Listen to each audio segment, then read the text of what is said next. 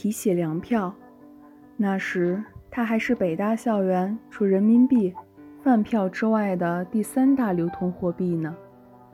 人民币自不用多说，饭票其实也是钱，而且已经包在每月的生活费里了，只是花起来的感觉不同罢了。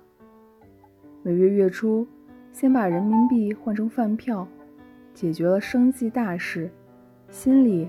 就踏实了。到了月末，一看饭票有剩余，才敢悄悄放纵一下，看场电影，吃个小炒犒劳犒劳自己。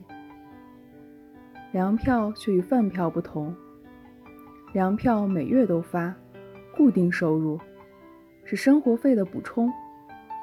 我们甚至把粮票看成工资。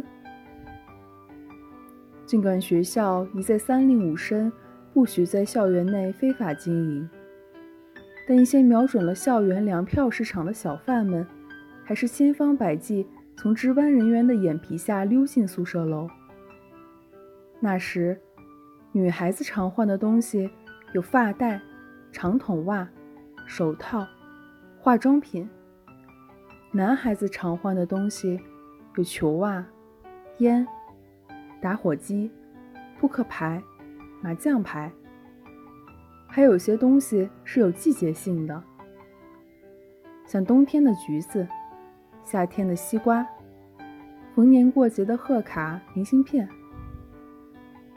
那时大学里大概没什么人没用粮票换过东西，而且常常一边换，一边为自己的不法行为找次开脱。什么？